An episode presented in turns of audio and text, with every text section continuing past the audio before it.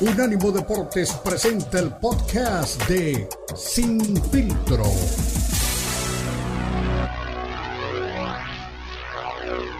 Donde le alcanza, obviamente, el corrido a este equipo de las Águilas de Filadelfia. Pero mi Beto, hay una anécdota que no quiero dejar pasar, eh, y ahora hablando de, de, pelear entre mexicanos, ¿no? Creo que es muy propicia.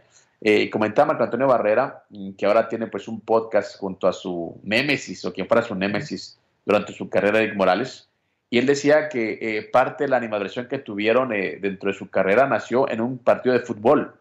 él dice, o sea, cada quien tiene una versión diferente, ¿no? el terrible dice que, bueno, que, que que Marco Antonio Barrera le tenía envidia porque pues él estaba subiendo más dentro de lo que era pues, la simpatía de la gente. Y Barrera lo ve de la otra manera. Dice, bueno, no es que eh, el campeón era yo, cuando yo me retiré pues por, por, la operación que tuve en la cabeza, él entró a subir y todo el mundo le preguntaba por mí y él no podía soportar pues que lo compararan conmigo. El tema es que al final de cuentas, en medio de esos dimes y diretes o esa, ese celo deportivo que hay entre los dos, se encontraron en el centro ceremonial Otomi eh, ambos haciendo pues una preparación para peleas ante otros rivales, y resulta que el equipo de Eric Morales decide invitarlo a una cascarita, ¿no? Eh, para pasar el tiempo. Y pues como ya traían ganas, pues dice, dice eh, Barrera pues que le, le, entró con todo a, Eric Morales y el tipo se levanta y empezó la primera bronca entre los dos, se van a pelear equipo contra equipo, al final de cuentas pues se calmaron pero dice que fue el primer round ahí en un partido de fútbol. ¿Qué te parece? Así que cualquier pretexto es bueno cuando le traes ganas a alguien, ¿no?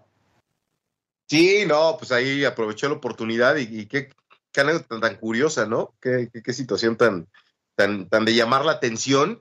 Y bueno, pues este, no sé, yo no, eso, de, ¿dónde se hizo público?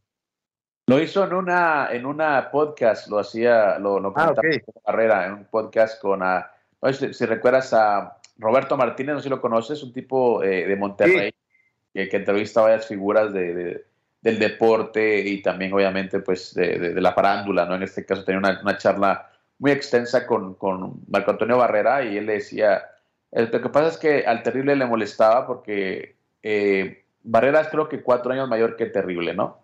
Y si a él le molestaba que siempre que, que, le preguntaran de su posición o, o, de lo que estaba haciendo en la carrera, pues siempre le, le, mencionaba mi nombre, ¿no? Ya no lo podía soportar. Es lo que dice, pues obviamente Marco Antonio Barrera. Eh, cada quien tiene una versión diferente. Eh, Eric Morales también, pues, un tipo muy competitivo, un tipo que en su momento no le rehuyó a nadie.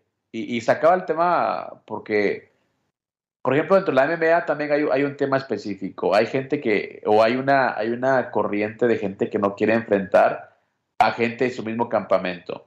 Eh, y han existido peleas que no se han dado dentro de las MMA por eso, porque son compañeros de, campamento.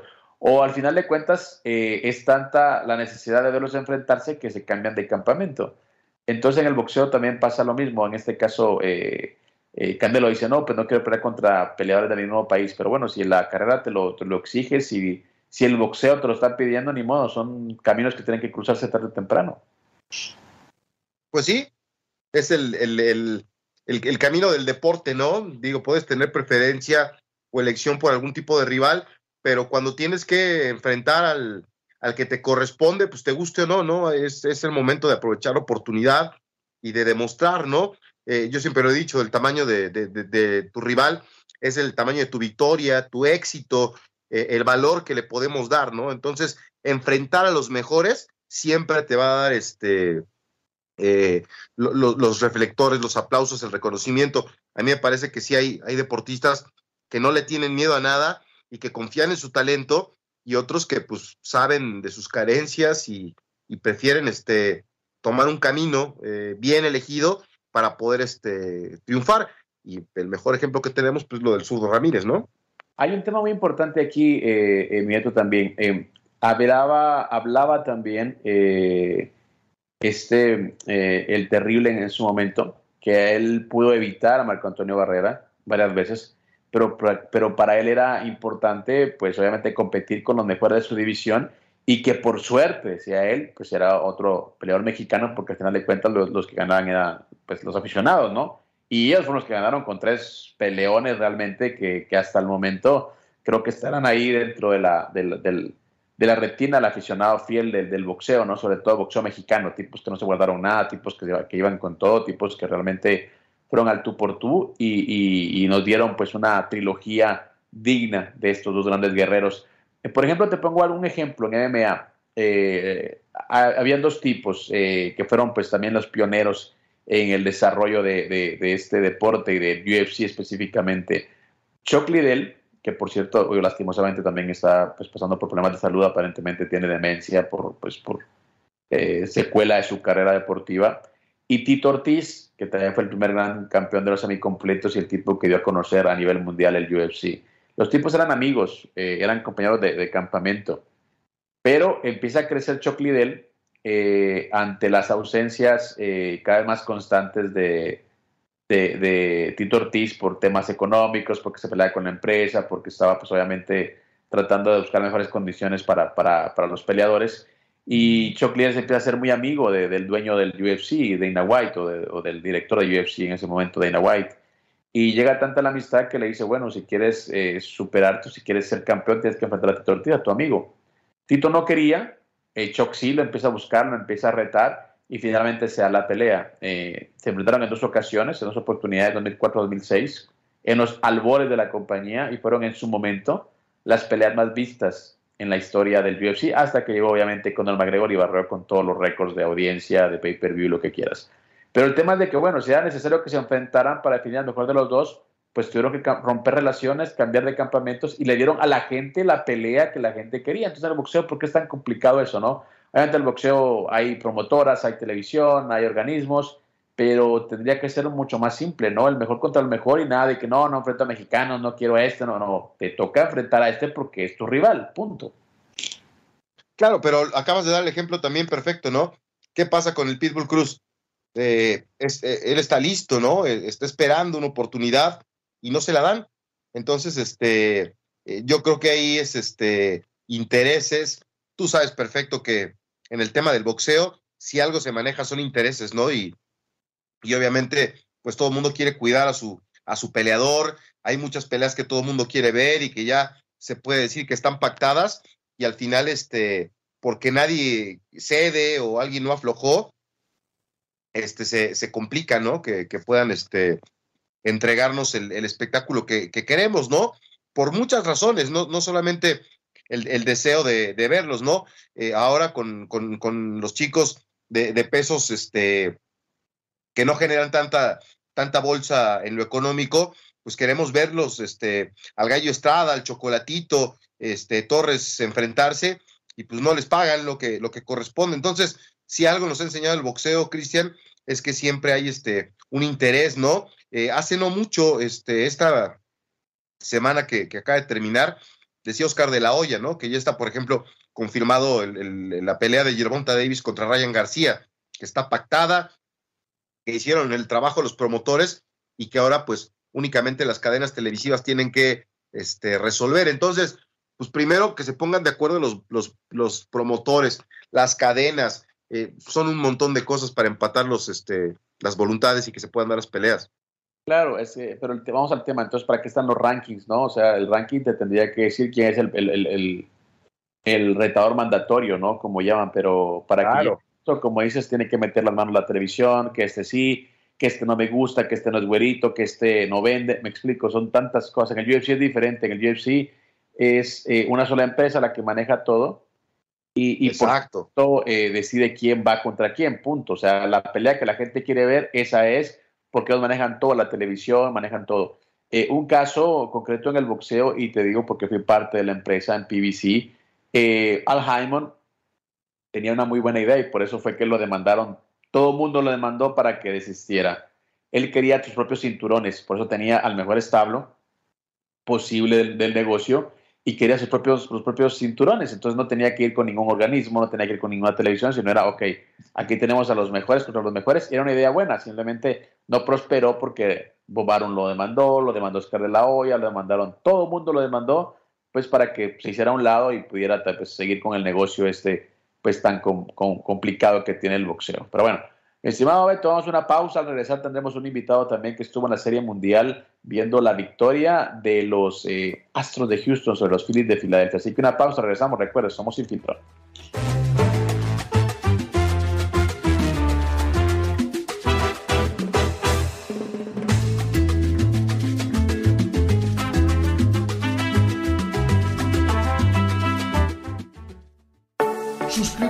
Nuestro newsletter en unánimodeportes.com.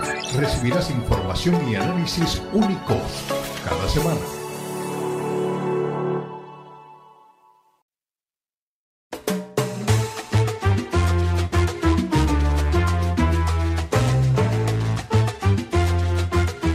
Regresamos una vez más. Recuerda, somos Sin Filtro, somos el monitor deportivo de Unánimo Deportes. Junto a Beto Pérez la sala que está en Echeverría, estamos en el recorrido habitual de los deportes americanos. Ya le hablamos de todo lo acontecido este fin de semana eh, entre Dimitri Vivol y el Hugo Ramírez. Reacciones y por supuesto también lo que podría venir para la carrera del zurdo y también de otros boxeadores mexicanos. Sin embargo, eh, un hecho importantísimo la semana anterior fue la Serie Mundial de Béisbol y por eso tenemos en la línea a El Zar de la noticia en ah, Arizona, mi estimado Eric Monroy. Gracias. Por supuesto, un honor tenerte aquí y también un gusto haberte visto ahí en la cobertura de la Serie Mundial. ¿Qué tal amigos? Les saludo con muchísimo gusto. Cristian, Beto, un placer poder estar con ustedes esta mañana de lunes. Y sí, caramba, nos tocó cubrir una serie mundial que creo que va a quedar para la historia por muchas situaciones, muchas cosas que ocurrieron en esta serie mundial entre los Astros de Houston y los Phillies de Filadelfia. Al final, bueno, pues se alzaron ya con el título en el sexto juego allá en su casa, ante su gente, levantando el trofeo de la serie mundial.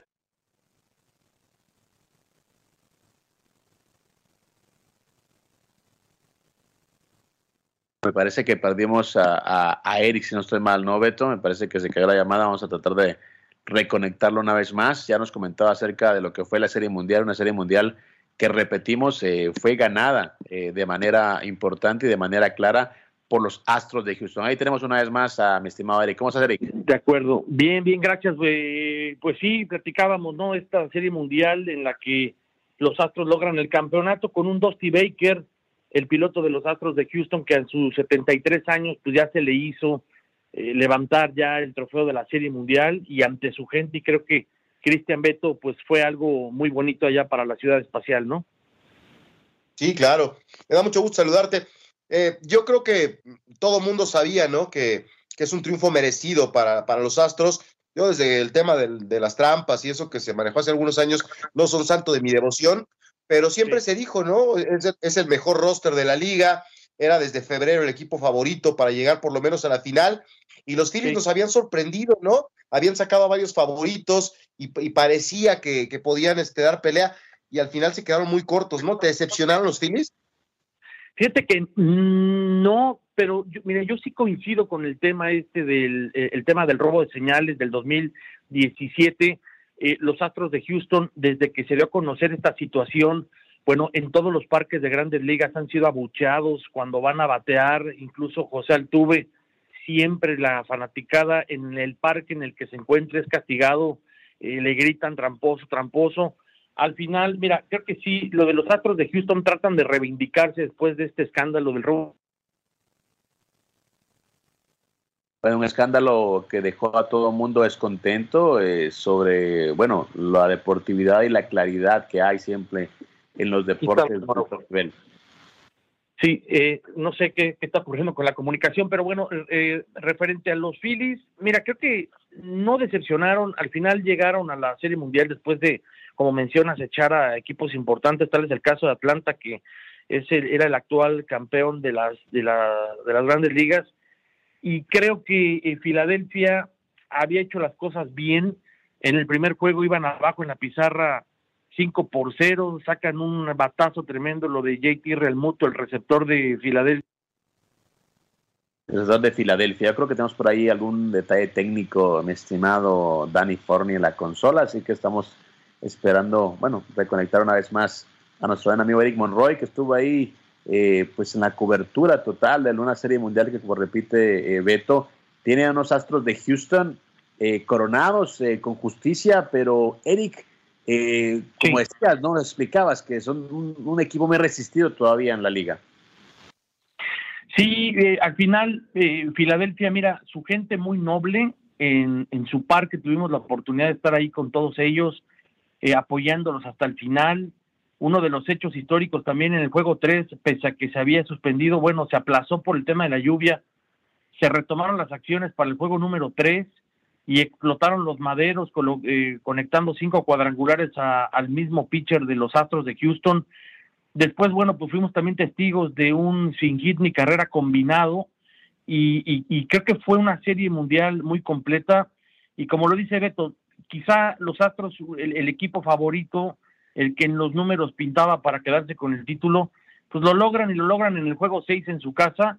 Filadelfia al final dejó muchos hombres en base, sí hubo muchos ponches, eh, pelearon, pero bueno, al final eh, tendrán que, que, seguir luchando la próxima temporada. No los veo yo otra vez en la Serie Mundial, pero bueno, les dejan un, un grato, un sabor agridulce, pero bueno, pudieron llegar a la Serie Mundial, ¿no?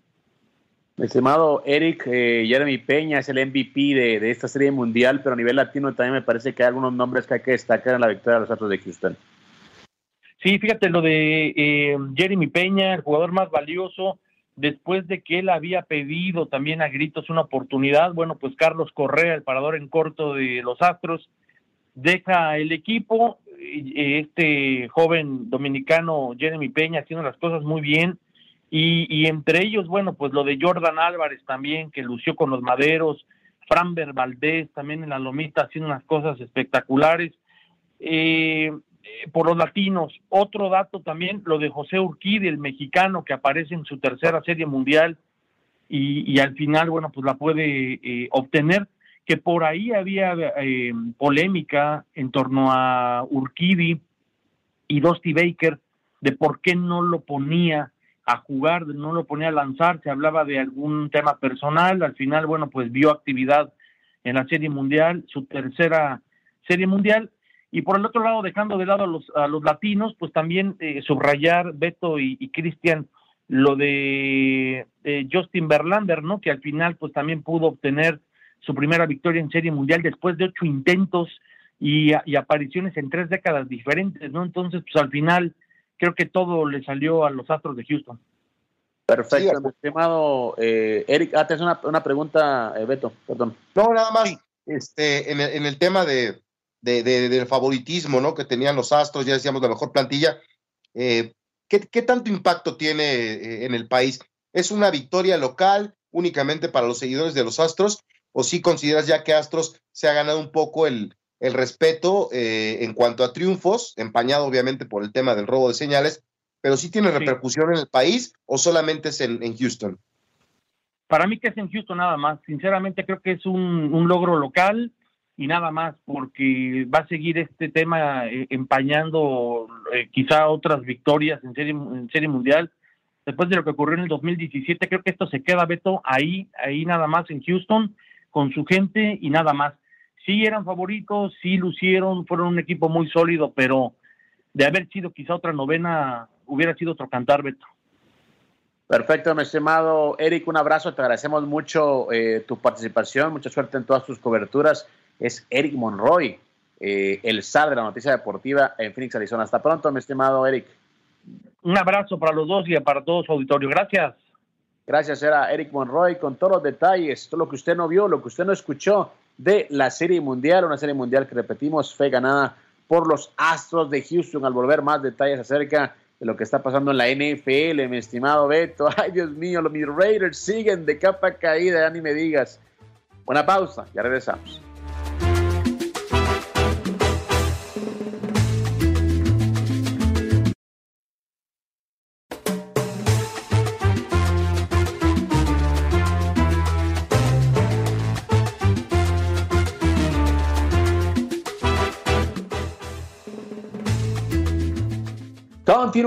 Recuerda, esto es Unánimo Deportes. Somos sin filtro. Por supuesto, se escuchaba a Eric Monroy, especialista de deportes americanos, que estuvo ahí palma a palma en la cobertura de la Serie Mundial. Escuchó también hace unos instantes a Juan Manuel Márquez diciendo: ¿Por qué no pelear con mexicanos si ellos se merecen la oportunidad. Hay que dárselas y por supuesto la gente quiere buenos combates. Saluda a Cristian Echeverría junto a mi compañero Beto Pérez Danda. Y vaya, mi Beto, si no hemos tenido una fecha muy movidita, fecha 9 de la temporada de la NFL, eh, en un día en el que perdieron los Bills de Buffalo, mi estimado, ante los Jets de Nueva York. Creo que es el resultado eh, más eh, llamativo o más sorpresivo de la fecha. Hoy termina con el Monday Night Football, partido entre Baltimore y los Santos de Nuevo Orleans. Así que, ¿a qué te supo esta, esta fecha, mi estimado Beto? Pues de muchas sorpresas, ¿no? Digo, la nota principal es que Tom Brady es el primer jugador en la NFL en llegar a las 100 mil yardas aéreas, obviamente tomando este, temporada regular y postemporada. Me sorprendió muchísimo la victoria de los Jets de Nueva York ante los Bills de Buffalo. Creo que esa es este, extraordinaria, ¿no? La, defensa de los Jets sabe cómo frenar a Josh Allen, pero lo que me da tristeza es lo de, lo de Aaron Rodgers, ¿no? Tres veces fue interceptado por los Leones de Detroit, que es un equipo pues gris, que no es protagonista. Qué situación tan complicada, ¿no? Lo que se da para Aaron Rodgers este fin de semana. Yo sé que mis Broncos no andan bien, afortunadamente descansaron. Eh, tenemos récord de tres victorias, cinco derrotas. Y cuando me da pena mi equipo, cuando me siento triste y decepcionado, veo el score de los Raiders y ya no me siento tan mal. Sabía que iba a salir con eso, mi estimado, pero bueno, te digo una cosa, eh, en cuanto a los Leones de Detroit, sí un partido que realmente uno no se explica, ¿no? Eh, ante un platel como Green Bay. 15-9 finalmente la victoria de los Leones de Detroit ante un eh, Aaron Rodgers, que hay que decirlo de esta manera, no ha sido el mismo sin Davante Adams y Davante Adams ha sido el mismo sin Aaron Rodgers, hay que decirlo bajo esa misma mística, ¿no? hablabas del resultado de, de los Jaguars de Jacksonville sobre los Raiders en un partido en el que los Raiders tuvieron una ventaja de 17 a 0 una vez más. Tuvieron ventaja de 17 puntos, no la pudieron mantener, pierden 27-20 frente a los, eh, bueno, los Raiders pierden 27-20 frente a los eh, de Jacksonville que estaban en casa. Y bueno, siguen también con una racha de dos victorias y seis derrotas. Así que una temporada para el olvido, la peor desde 2018, ¿no? Eh, cuando arrancaron con marca de 1 y 6 a estas alturas. Así que bueno, hay que, hay que tomar las cosas como son. Eh, Davante Adams hizo 146 yardas en dos cuartos y en la segunda parte del partido, ¿sabes cuántas yardas hizo? No. Cero. Así que desapareció completamente un equipo únicamente que no mantiene las ventajas, no sabe manejar los partidos. Y recuerdo mucho Josh McDaniel diciendo al principio de temporada, lo primero que hay que hacer es enseñarles a no perder los partidos, pues yo creo que no, le ha quedado corto porque pues siguen complicándose estos, eh, estos, estos equipos. Pero bueno, eh, otros resultados, eh, como te decía, de la fecha, el equipo que sigue manteniendo el invicto, el único equipo invicto esta temporada son los Eagles, que tienen una ventaja de 8 y 0 a nivel general, números muy, pero muy buenos. Eh, el único equipo de Filadelfia que sigue con vida, ¿no? El único equipo de Filadelfia que todavía tiene posibilidad de hacer algo. Veremos eh, si logra llegar al menos a la final de conferencia, ¿no? Ya ganar el Super Bowl sería pues un tema diferente. Eh, las Águilas de Filadelfia vencieron 29-17 a los Tejanos de Houston. Ese fue el primer partido pues de la fecha. Luego los Cargadores también que mejoraron a 5 y 3 su, su marca están encaminados, pues obviamente, a, estar ahí como segundo lugar de la división del oeste de la americana. Vencen 20-17 a los eh, halcones de Atlanta. Los delfines eh, vencen a los osos de Chicago 35-32, mientras que las panteras de Carolina sí sufrieron con todo ante los bengalíes de Cincinnati que tuvieron una ventaja de 42 a 21. Eh, ya hablabas de los Leones de Detroit con una marca de 15 y 9 sobre los empacadores de Green Bay ante un Aaron Rodgers desconocidísimo realmente en ese partido. Ya ni te quiero hablar de mis Raiders, ¿no? Que perdieron 20 contra 27 ante Jacksonville, que también era un, equipo que traía una racha de cinco derrotas al hilo. Así que se desquitaron con los Raiders, ¿no? Y, la manera en la que pudieron remontar con un Trevor Lawrence en plan grande, eh, con un Etienne Jr. que realmente también hizo trizas a la defensiva de los Raiders en la segunda parte del partido. ¿Se cansaron o no supieron mantenerlo? Pero la verdad que parecía un partido accesible y terminan perdiéndolo por siete unidades. Los Jets, partido que me parece que fue el resultado más eh, llamativo, venciendo 20-17 a los Bills. y los vikingos venciendo 20-17 a los Commanders de Washington.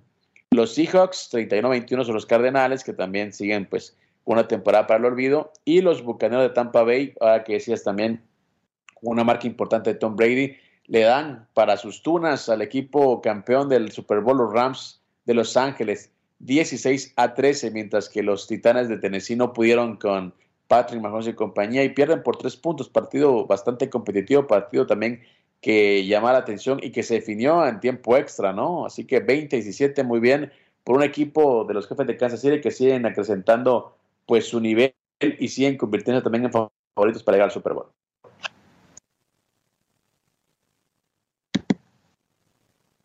Me parece que mi veto se quedó, no sé. Acá estoy, Ahí está. me estaba fallando. Pues es que sí fue una, una, semana de muchas sorpresas, de resultados inesperados. Este, también los Leones de Detroit llegaban con cinco derrotas a cuesta y le pegan al equipo de los cabezas de queso. Este Aaron Rodgers, tres intercepciones, lanza un pase incompleto en cuarta oportunidad desde la yarda 17 en el último minuto del partido y pues se llevan los Leones un muy buen resultado qué, difícil, ¿no? Eh, pues tiene su dinero, Aaron Rodgers, Chris. Él quería este, un contrato extraordinario, él se iba a ir, amenazó, dijo que los dirigentes no estaba contento, diferencias con el coach, al final le pusieron el portafolio, el maletín de los dólares, y dijo, bueno, me puedo quedar, pero eso significó pues, que se fuera Davante Adams. Y a mí, que no, no, no es mi, mi, mi gran este, ídolo eh, Tom Brady, pues lo que sí hay que reconocer es lo de siempre, ¿no? O sea, él sacrificaba su, su, su gran salario para contar con los mejores compañeros. Y eso habla de, de, ese gran esfuerzo que hizo para que la franquicia de Nueva Inglaterra se convirtiera en una muy ganadora en los últimos años. Y Aaron Rodgers, pues este, lamentablemente solo pensó en su beneficio económico y en sellar su carrera con millones de dólares, eh, pues condicionando ¿no? el éxito deportivo. Exactamente, y, yo siempre lo digo de esa manera, ¿no? Y a mucha gente no le gusta, sobre todo a la gente que está en Las Vegas, le digo, es que eh, es como cuando tú estás eh, en un equipo ya por mucho tiempo, y yo les ponía el ejemplo, ¿no? Messi con Xavi y con Iniesta. Se fue Iniesta, se fue Xavi y Messi no fue el mismo. O sea, así de simple, o sea, tenían una sociedad eh, deportiva dentro del terreno de juego que funcionaba a las mismas maravillas. Aaron Rodgers y, Davante Adams eran tipos que pues, se conocían muy bien. Davante Adams de hecho, te digo, la primera parte del partido muy concentrado, haciendo daño, eh, causando estragos. La segunda parte, pero realmente no pudo ni siquiera conseguir una yarda para su equipo. Y lo, la mayoría de pases de, de Derek Carr fueron pases erróneos, cortos a su espalda, que realmente no había pues eh, cómo, cómo causar daño. Entonces, eh, me parece que por ahí también algo le hace falta tanto a Davante Adams como también a Derek Carr y en ese caso también a Aaron Rodgers ahora que se quedó pues solo prácticamente en Green Bay. No, no, y aparte, pues cuando ves los números, o sea, desde el 2008, que fue el, primer año de Aaron Rodgers en la franquicia, el equipo de los empacadores ha perdido cinco partidos consecutivos. O sea, esto no les pasaba comúnmente, el tipo MVP, eh, jugador siempre eh, polémico, pero, pero importante, y hoy sí está teniendo una, una este, temporada para el olvido. Yo creo que en su cama debe de estar este, en vez de colchón debe de tener los fajos de, dólares y, cuando llega muy mal, descompuesto y, triste, apaleado por la derrota, se acuesta sus millones de dólares y dice, bueno, no pasa nada. Eh, el, otro resultado que sí me, gustó muchísimo, los Jets, ¿no? Hace un par de semanas los Broncos los enfrentaron y, lo que me sorprende es la defensa, ¿no? Porque si hay un candidato para llevarse el Super Bowl es Josh Allen eh, y ahora pues lo, detuvieron, ¿no? Este, en, en varias oportunidades y este es un resultado que por lo menos yo no me esperaba. ¿eh? eh sí, me parece que es una, una muy buena temporada la de, la de los Jets, que tiene una buena defensiva, pero pensé que topándose con un candidato al Super Bowl no iban a salir vivos y nos sorprendieron. ¿eh? Exactamente. Hasta el momento, ¿qué equipos te, tienen así con, con, con el, la luz encendida para poder llegar al Super Bowl? Pues yo sigo apostando por los Bills. Eh, me cuesta trabajo creer que los Jets pueden este, aparecer por ahí. Eh, obviamente hay que ponerle el ojo a Patrick Mahomes y al equipo de los Chiefs, que también este, en el momento importante del partido, cuando quedaban segundos y estaba 17-17, aparece Patrick Mahomes, ¿no? Para cambiar el rumbo del juego. Entonces yo creo que sí siguen siendo los Bills, los jefes, los principales candidatos, ¿no? Para llevarse eh, el, Super Bowl, salvo que nos den una sorpresa. A mí me decían el otro día que hay un aficionado que desde que inició la temporada apostó porque el equipo de Filadelfia iba a ganar el Super Bowl. Creo que van por muy buen camino, pero yo también coincido contigo. No los veo ganando el Super Bowl, ¿eh? Exactamente, es muy, muy complicado ganar toda temporada y llegar pues con, el mismo ritmo a, lo que es eh, ya los playoffs, pero bueno, de momento siguen siendo invictos, siguen pues eh, manteniéndose con buen ritmo. Hay que recordar la temporada anterior fueron los Cardenales de, de Arizona los que mantuvieron el invicto hasta el último momento, o al menos en gran parte de la temporada, y no llegaron pues ni siquiera a la final de conferencia. Así que mucho ojo cómo, cómo llegas, ¿no? No hay que llegar primero, hay que saber llegar a lo que es el playoff de la NFL y por supuesto también sí, yo también, tengo mis fichitas en equipos como los Bills de Buffalo, eh, los jefes de Kansas City, eh, Tennessee también no hay que, no hay que perderlo de vista, eh, son equipos que realmente pues están ahí compitiendo y por supuesto nos están mostrando que tienen con qué llegar al Super Bowl. Estimado Beto, una pausa más y regresamos para rematar una edición más de Sin Filtro. Recuerda, somos Unánimo Deportes.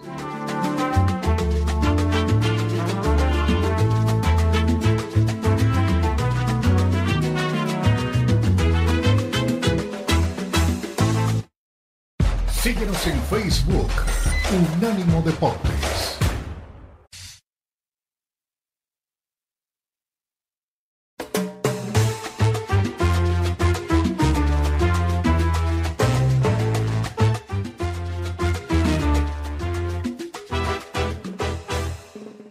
Rectal de Filtro, recuerda, somos Unánimo Deportes, esto es el monitor deportivo de esta plataforma.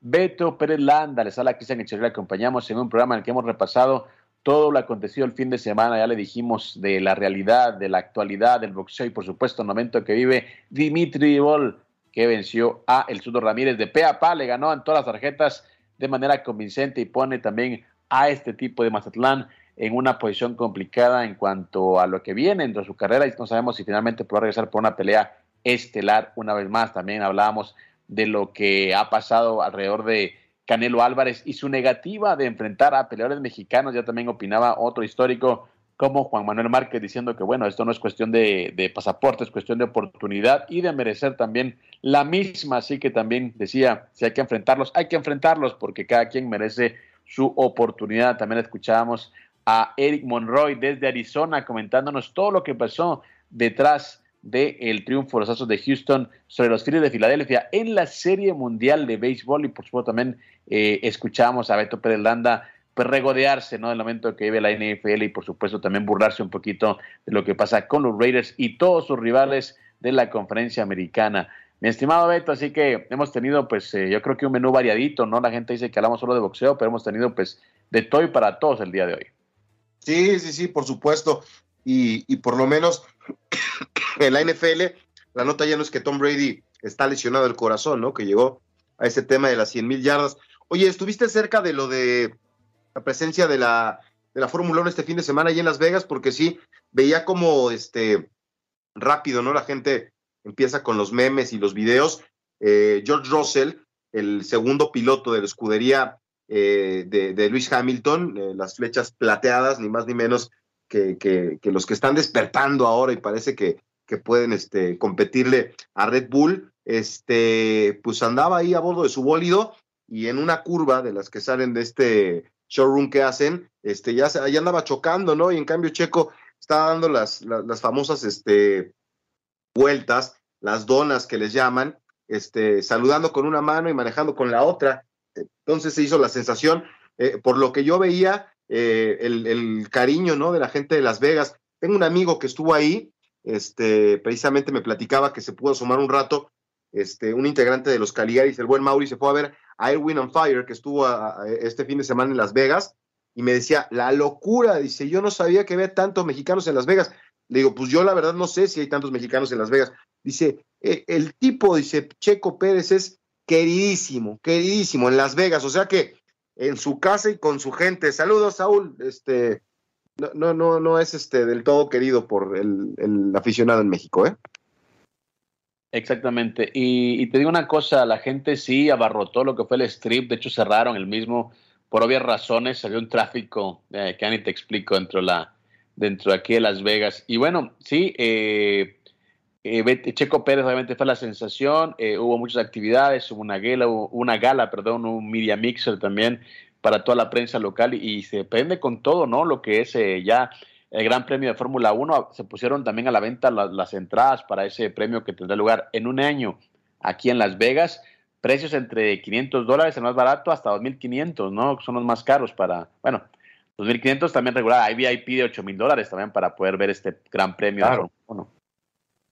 Bueno, pues seguramente va a haber una, una gran aceptación. Te decía que un amigo argentino estaba sorprendido por el cariño para Checo Pérez y precisamente hace 15 días que anduve ahí en, la Ciudad de México, pues con todo el tema del Gran Premio, este, pues en todos los lugares, en todos los puestos de revistas, en los puentes, en espectaculares, la imagen de Checo Pérez, ¿no? La verdad es que, este, nos guste o no, es el deportista más importante que tiene en este momento nuestro país y, yo sé que la gente lo quiere ver ganar y lo quiere ver este, triunfando, pero de alguna manera pues nos ha entregado buenos resultados, la mejor temporada, es campeón del mundo con Red Bull y, yo seguro estoy que ahí en Las Vegas va a ser este, espectacular.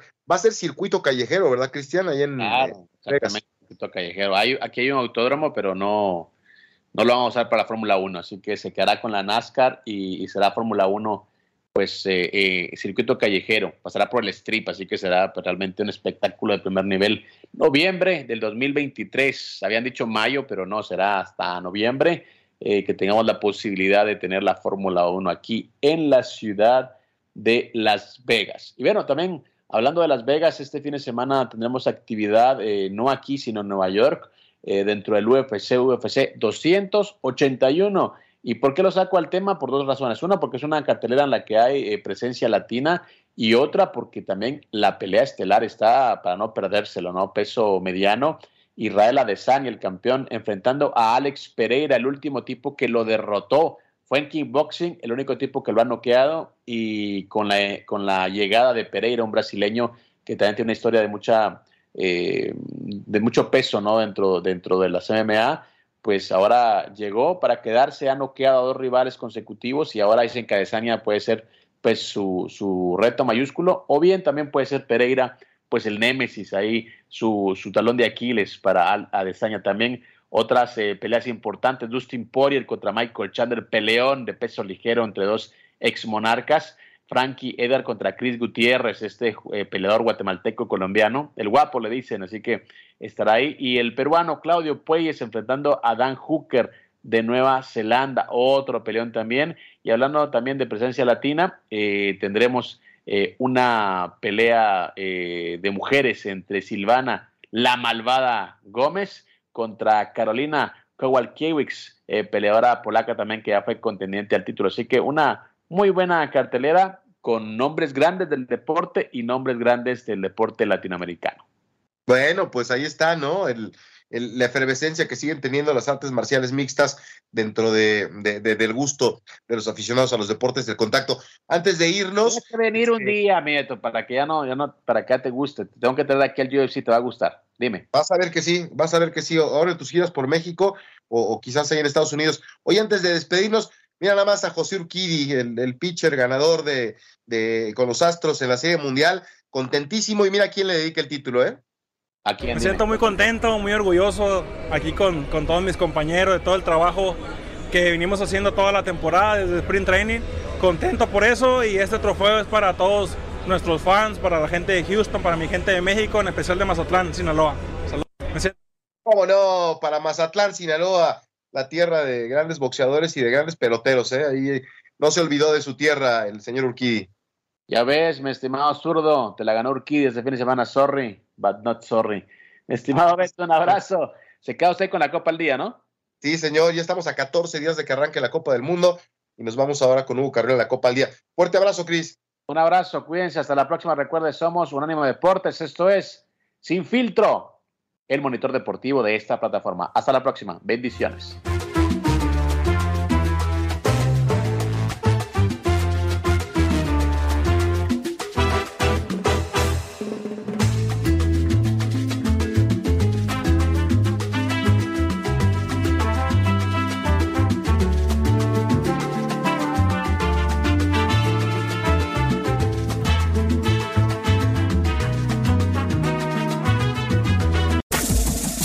Este fue el podcast de Sin Filtro, una producción de Unánimo Deportes.